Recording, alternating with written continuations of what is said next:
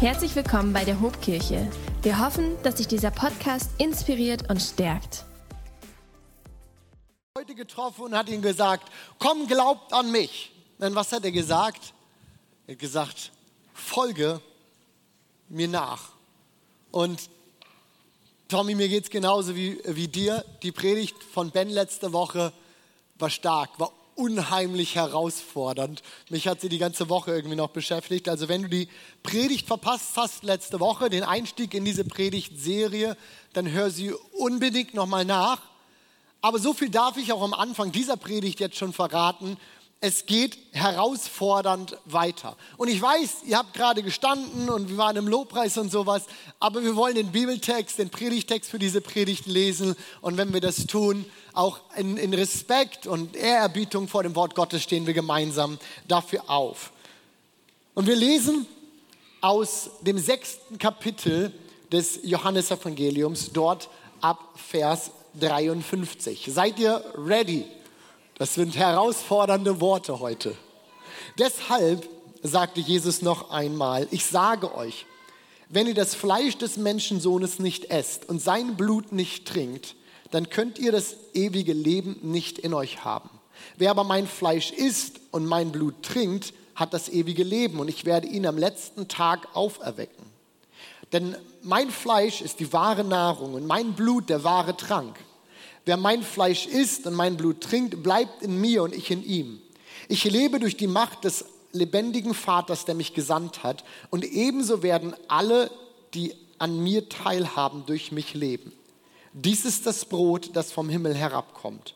Wer dieses Brot isst, wird ewig leben und nicht sterben, wie eure Vorfahren, die das Manna aßen. Dies alles sagte er, als er in der Synagoge von Kapernaum lehrte.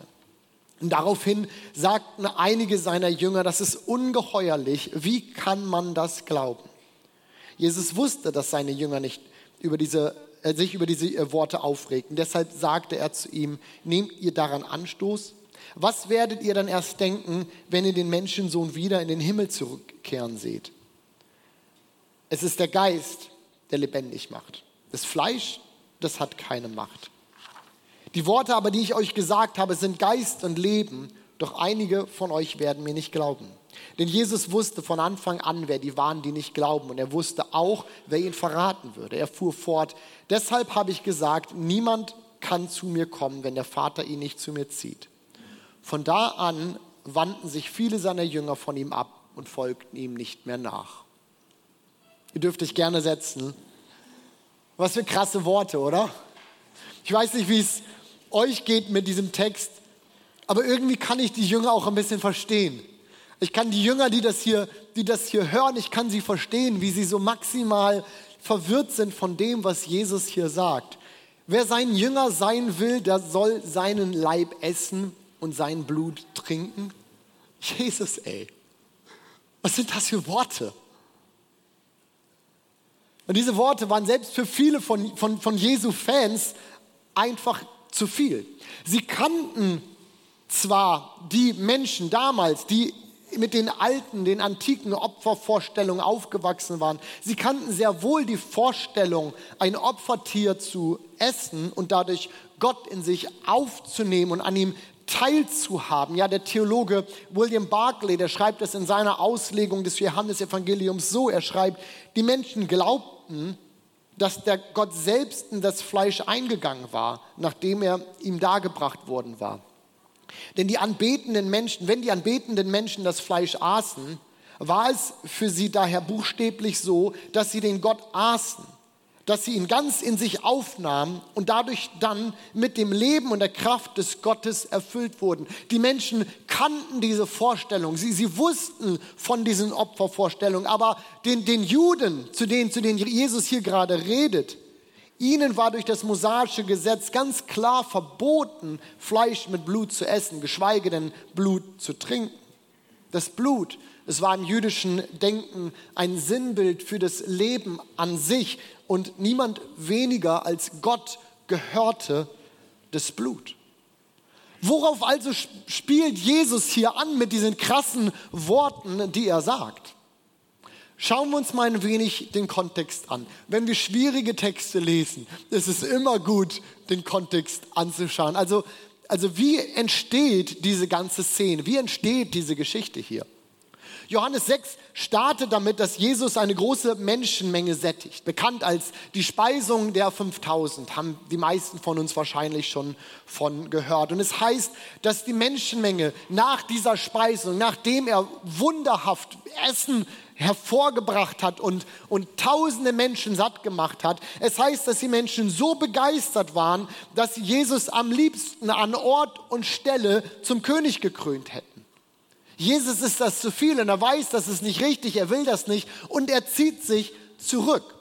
Als am nächsten Tag dass die, die Szene sich nicht abgekühlt hat, die Leute ihn wieder aufsuchen, ja ihn förmlich stalken, ihm nachlaufen, ihn aufsuchen, konfrontiert er die Menschen mit ihren Motiven und er sagt, Vers 26, ich sage euch, ihr wollt bei mir sein, weil ich euch satt gemacht habe und nicht, weil ihr das Wunder gesehen habt.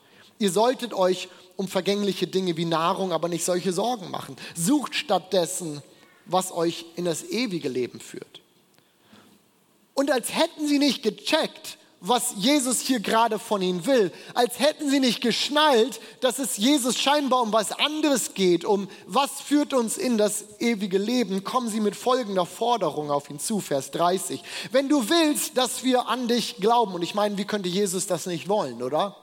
wenn du willst, dass wir an dich glauben, dann zeig uns ein Wunder. Zeig uns was aus deiner Trickkiste. Mach irgendwas. Beeindruck uns. Zeig uns mal, was du kannst. Und jetzt heißt es hier, was wirst du für uns tun?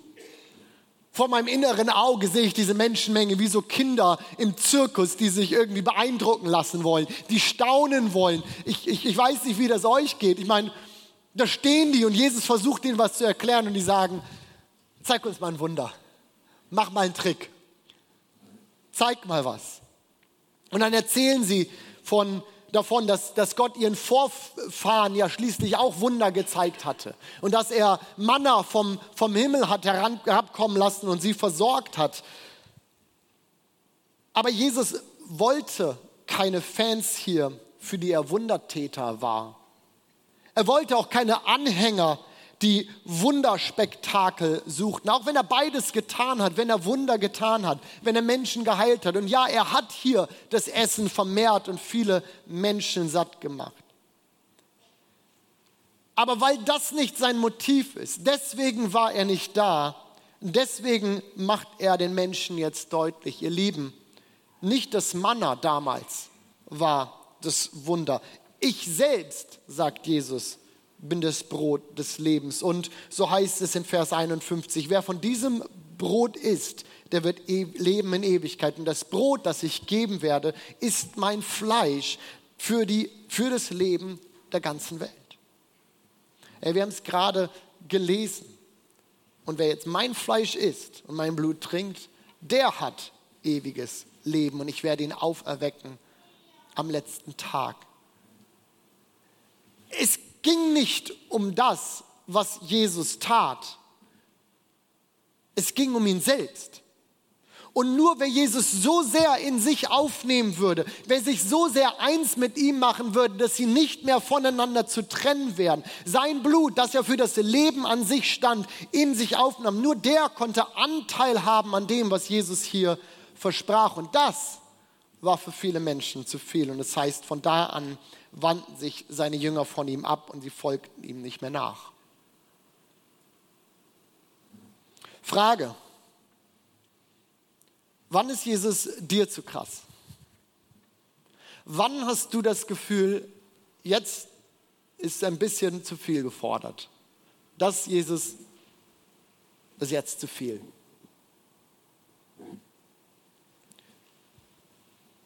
Ganz ehrlich, wünschen wir uns nicht auch oft einfach ein Jesus, der uns in unseren Nöten hilft.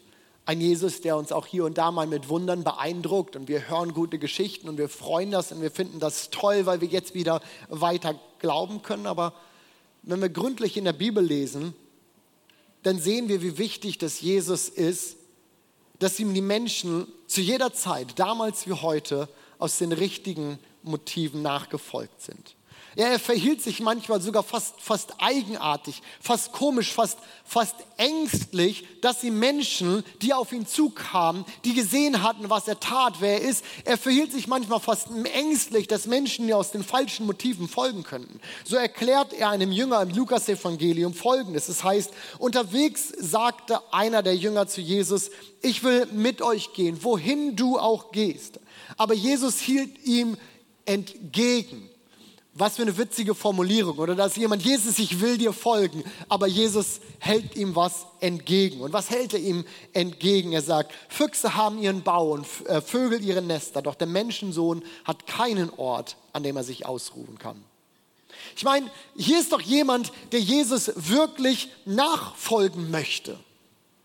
Und wir Prediger, so viel darf ich heute mal so selbst offenbarend erzählen und preisgeben, wir Prediger, wir lieben das, zu diesem Punkt zu kommen, oftmals auch am Ende einer Predigt, indem wir deutlich machen und Menschen herausfordern, diesen Schritt auf Jesus zuzugehen und sagen, es ist gut, es ist das Beste für dich und es tut deinem Leben gut. Jesus ist der, der, der dir alles geben kann, der, der, der, der den Frieden in deinem Leben geben kann, den du suchst. Der ist derjenige, der, der, der dich liebt und diese, äh, diese bedingungslose Liebe, du kannst kannst sie erfahren, wenn du diesen Schritt auf Jesus zugehst. Du kannst ewiges Leben haben. Wir lieben das dazu zu ermutigen und wir, wir, wir reden und wir reden und wir manchmal überreden wir. Wir, wir versuchen zu ermutigen, dass Menschen diesen Schritt gehen.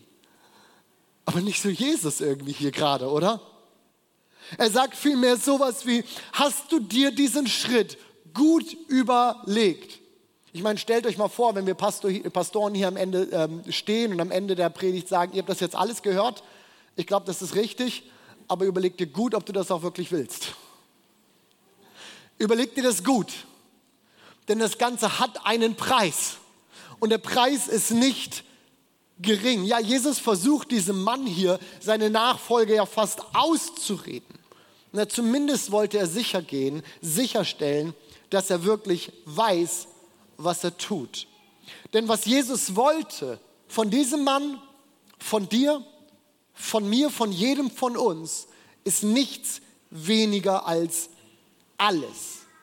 Und wenn ich sage alles, dann meine ich wirklich alles. Und vielleicht ist das der Moment, wo du dich jetzt gerade hier innerlich verabschiedest, so wie viele von den Jüngern damals, die sagten, das gerade war jetzt irgendwie too much. Ich weiß es nicht. Aber ich möchte uns alle herausfordern, die wir hier heute sind, dass wir uns heute Zeit nehmen, dass wir uns diesen Moment mal nehmen und einen inneren Herzenscheck machen und uns fragen, wie sieht es eigentlich bei mir aus? Was sind meine Motive? Warum folge ich Jesus eigentlich nach? Und lasst uns dem mal ein wenig nachgehen, indem wir uns anschauen, was es heißt, halbherzig oder radikal zu 100 Prozent mit allem, was wir sind, Jesus nachzufolgen.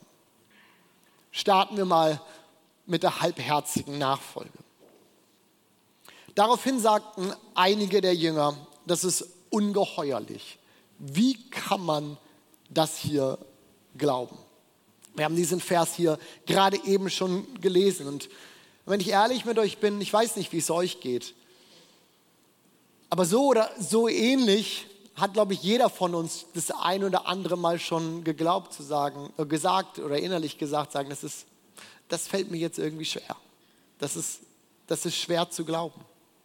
In anderen Übersetzungen hier heißt es, und vielleicht ist es noch eine bisschen nähere Übersetzung, heißt es, das hier ist, das ist harte Rede. Und im Griechen steht für hart hier das Wort Skleros. Wir kennen dieses Wort Sklerose im Deutschen vielleicht am, am ehesten aus dieser schlimmen Krankheit MS, multiple Sklerose.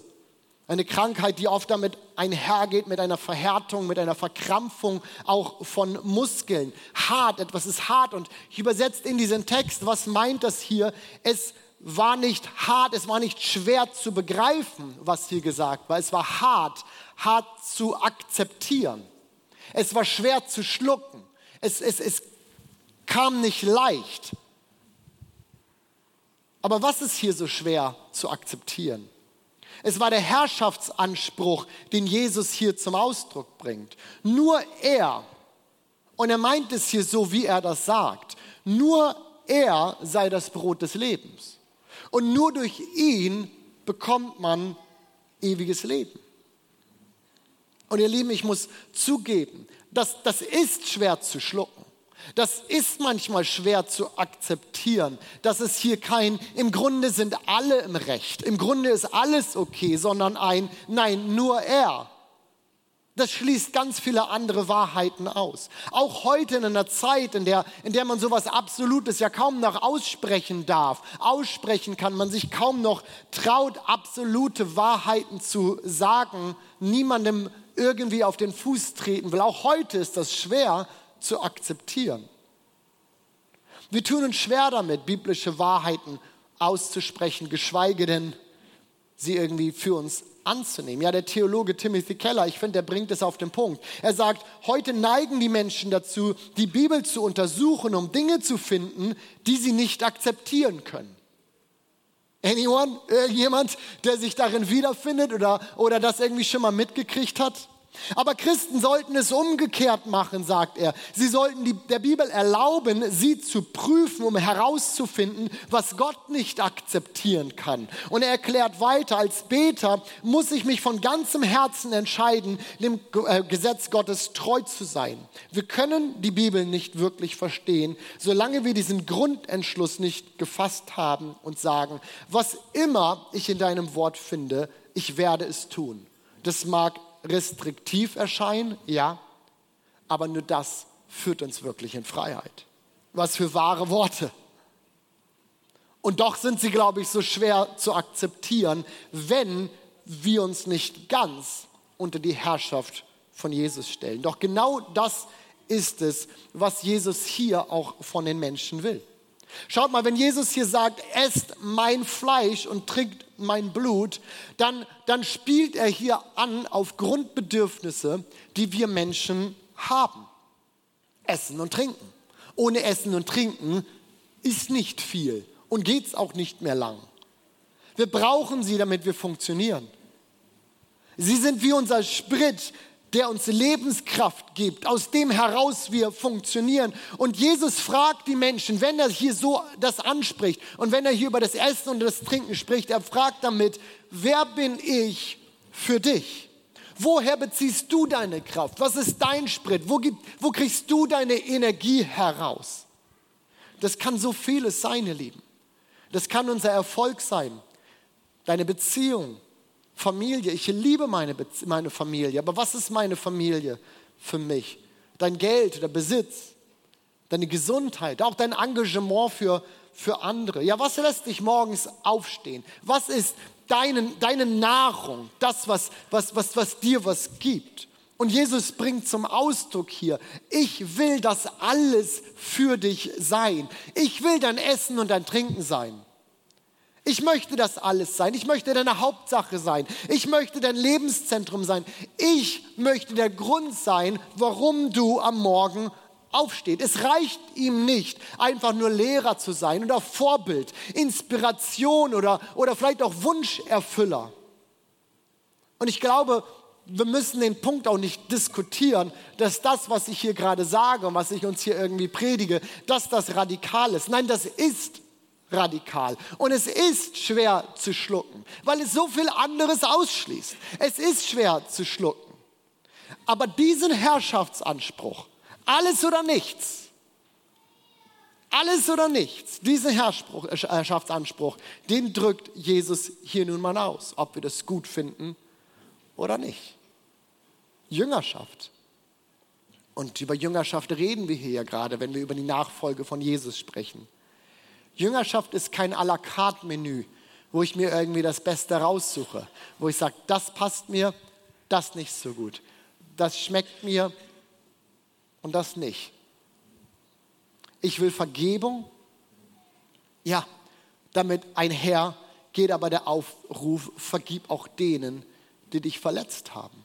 Du willst Versorgung, damit einhergeht aber auch eine Großzügigkeit im Geben. Stellen wir für uns mal auf den Prüfstand, wo es uns schwerfällt, den Worten von Jesus zu folgen. Fällt es dir schwer zu vergeben oder zu lieben Fällt es dir schwer, deine Feinde zu segnen? Oder deine eigenen Pläne für die Sache Gottes aufzugeben? Dich den ethischen Vorstellungen der Bibel unterzuordnen? Auch in Bezug auf Ehe und Sexualität? Bereichen, in denen wir in unserer Gesellschaft so viel anderes gelehrt und gepredigt bekommen? Fällt es dir schwer, den anderen höher zu achten als dich selbst oder zu dienen, großzügig zu sein? Ich weiß, es ist brutal heute. Zumindest geht es mir so, als ich da, da irgendwie durchgearbeitet habe für diesen Text. Aber ich drücke es mal mit den Worten des Evangelisten Dawson Trotman aus, der vor etwa 100 Jahren Folgendes gesagt hat. Er sagt, Gott vermag mehr durch einen Menschen, der ihm 100% hingegeben ist, als durch 100 Menschen, die ihm nur 90% hingegeben sind. Dieser Satz mag uns provozieren. Vielleicht will ich das heute auch mal ein klein bisschen uns provozieren, aber im Grunde drückt er genau das aus, was Jesus will. Er ist keine fromme Deko zu irgendwie einem spießbürgerlichen Leben oder vielleicht würdest du dich nicht als spießbürgerlich bezeichnen, vielleicht als weltoffenen Herzensmenschen. Nein, aber selbst dann ist er nicht nur deine fromme Deko. Jesus hat den Anspruch, Herr und Lenker unseres Lebens zu sein und nichts weniger als das. Für viele in unserem Text, und genau das ist das, was er hier ja ausdrückt, für viele in unserem Text war das mehr, als sie geben sollten. Aber schauen wir uns mal an, wie die zwölf, die Jünger, mit denen Jesus eng unterwegs waren, seine Ängsten, seine engste Truppe, wie die darauf reagieren. Wir lesen hier in Johannes 6, Vers 67, da fragte Jesus die zwölf, werdet auch ihr weggehen?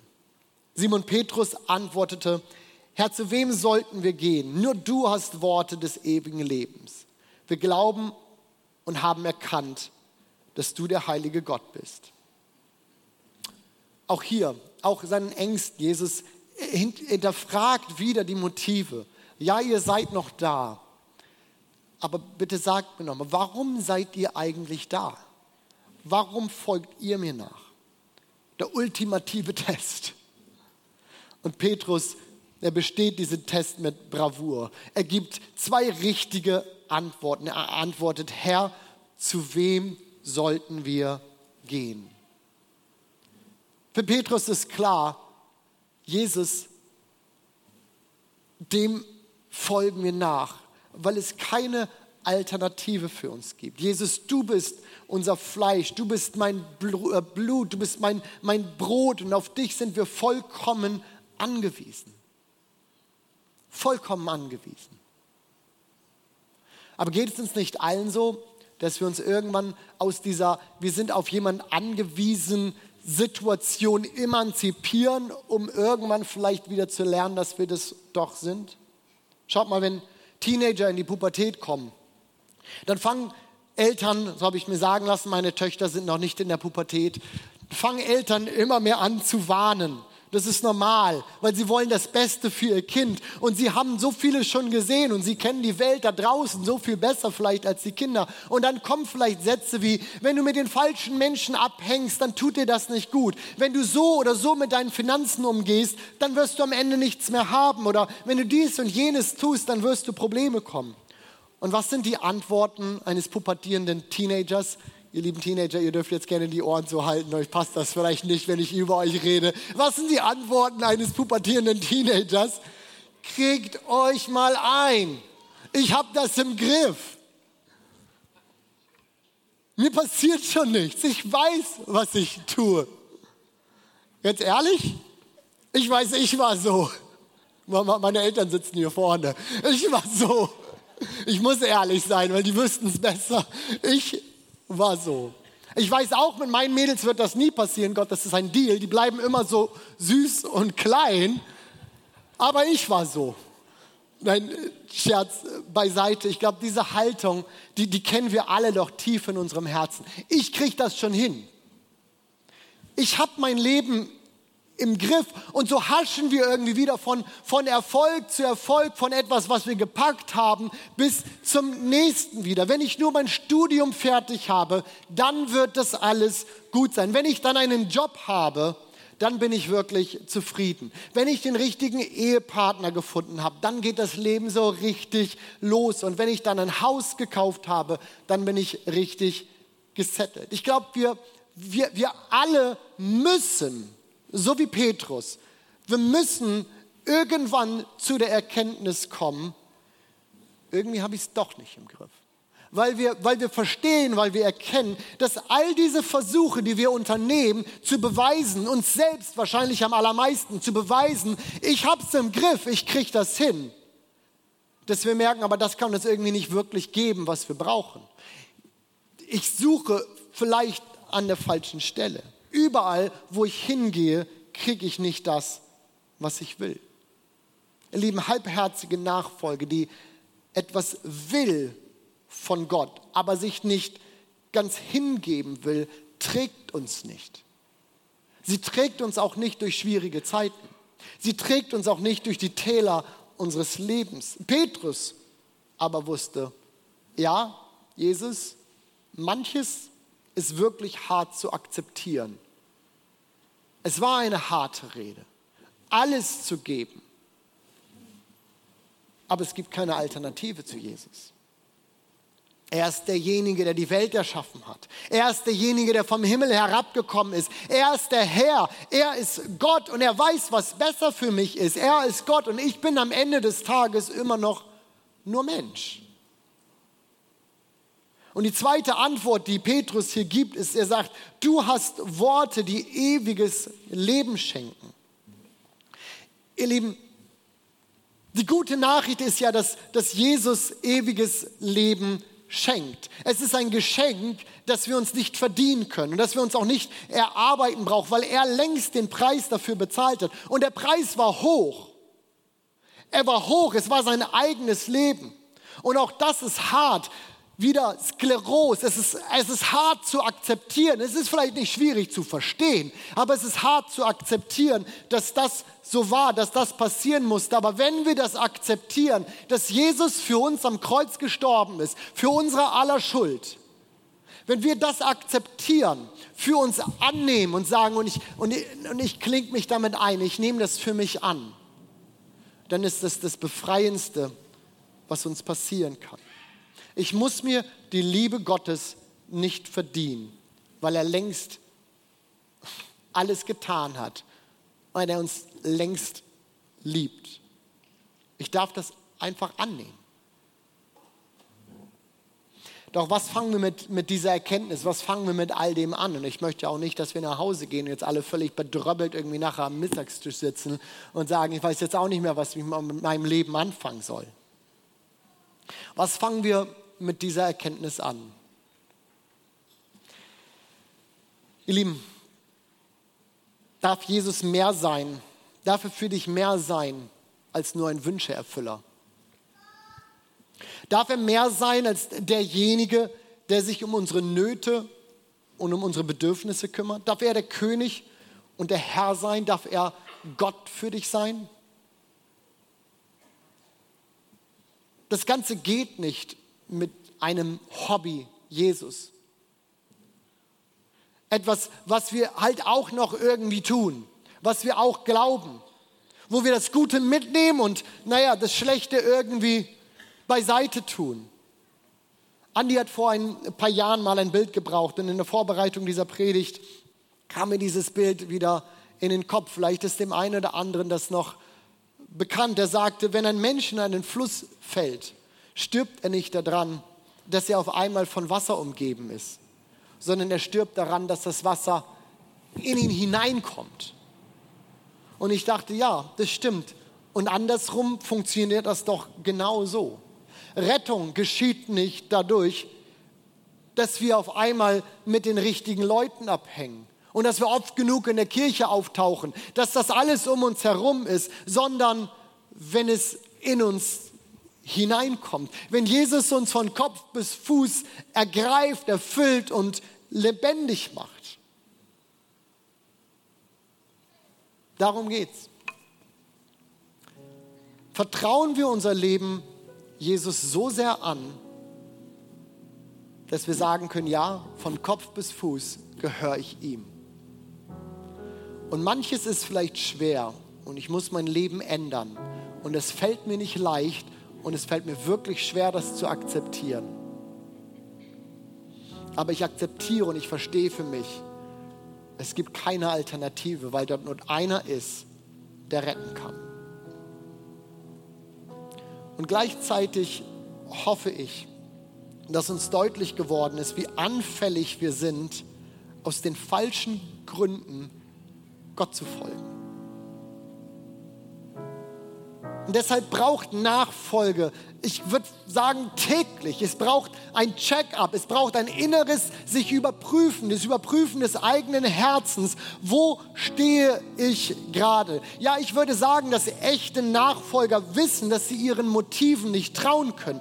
Zu schnell sind wir versucht, Jesus für irgendwas in unserem Leben zu instrumentalisieren. Wir wollen was von ihm. Wir stellen Bedingungen an die Nachfolge. Wenn du das tust, dann werde ich auch wieder das tun. Wie schnell, wie oft passiert das?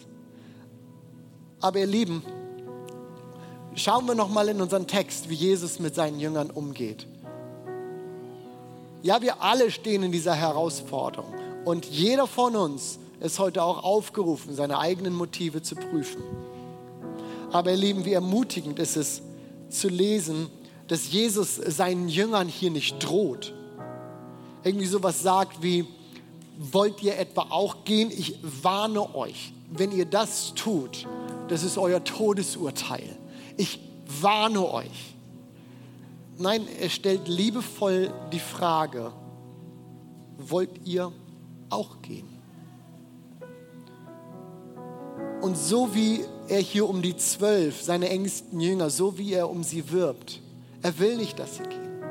Er weiß, dass es nicht gut für sie ist. Er will nicht, dass sie gehen.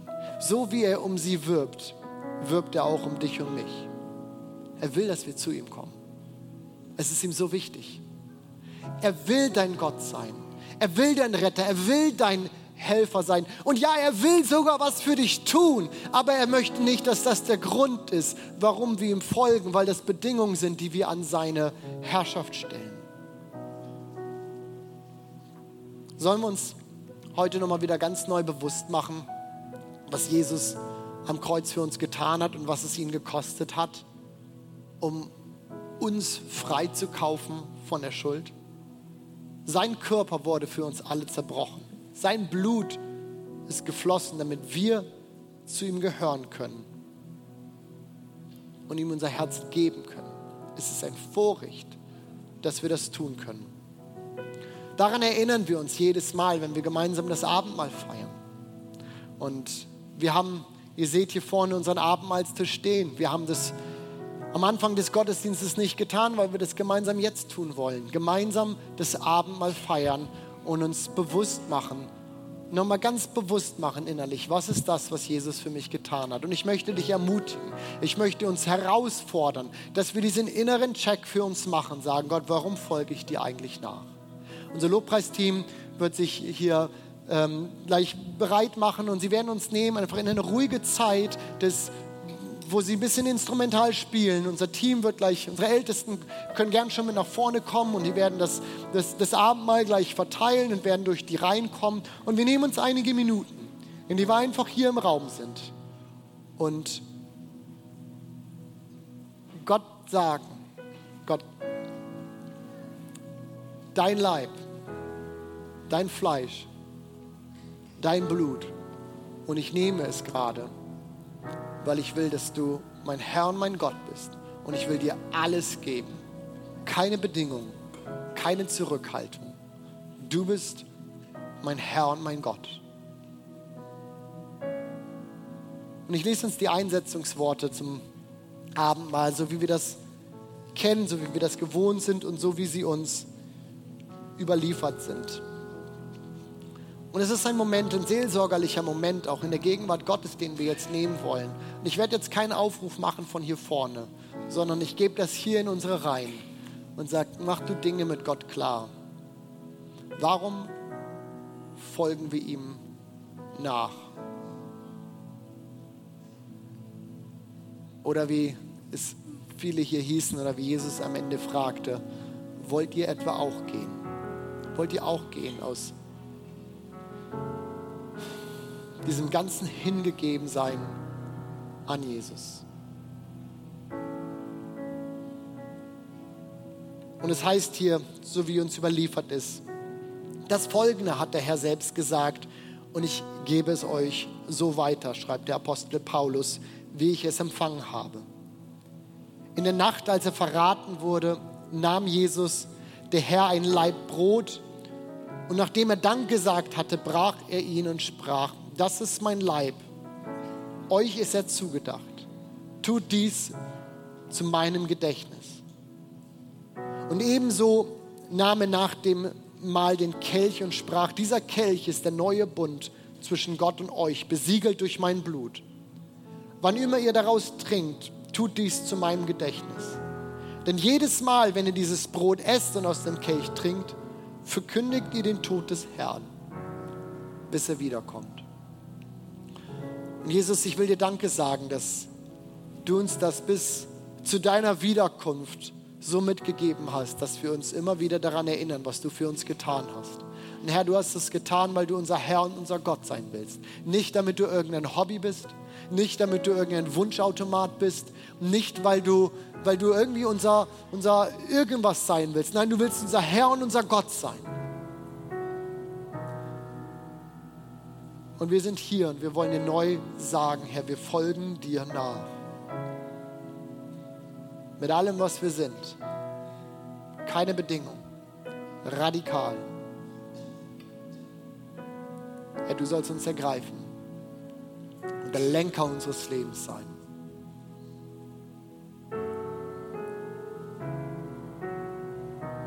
Amen.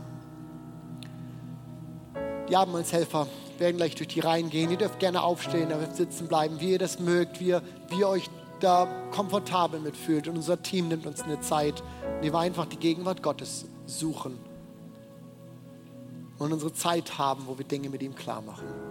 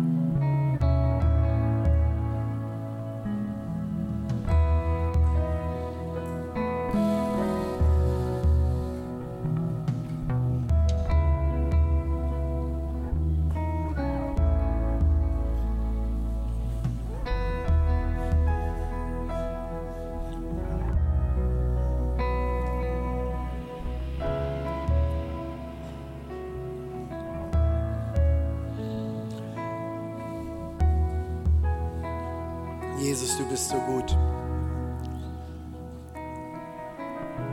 Und wir danken dir, dass du Worte des ewigen Lebens gibst.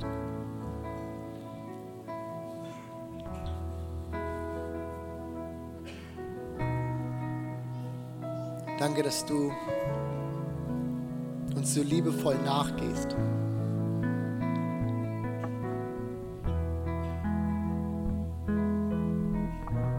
Dass du zu uns nichts zwingst, sondern uns gewinnst, Herr. Aber du willst, dass wir dir nachfolgen. Du willst unser Ein und Alles sein.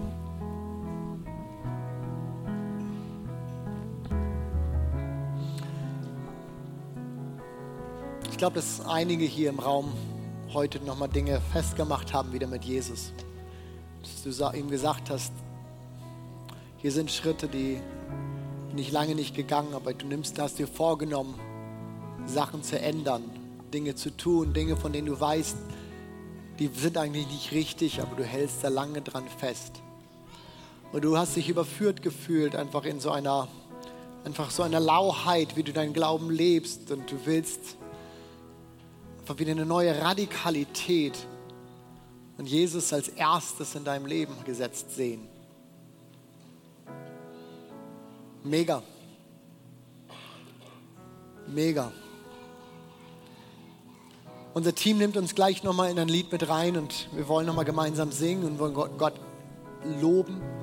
Und ich will dich einladen, wenn du hier bist eine Entscheidung getroffen hast, gerade eben, Dinge festgemacht hast mit Jesus und möchtest, dass jemand für dich betet, um, um A, diesen Punkt für dich nochmal zu markieren, zu sagen, da ist eine Entscheidung und ich, ich, ich will, dass jemand mich dafür segnet, für den Weg, den ich jetzt gehen will. Und ich will vielleicht heute das ein bisschen anders mal machen und will unsere Beter bitten, dass die, die da sind, dass ihr hier vorne, auch die Ältesten, dass ihr hier vorne an die Bühne kommt. Und wenn du hier bist und eine Entscheidung getroffen hast, dass du nach vorne kommst zu den Betern oder zu den Ältesten und sie werden dir kurz die Hände auflegen. Nicht lang, keine langen und großen Gebete, aber kurz die Hände auflegen.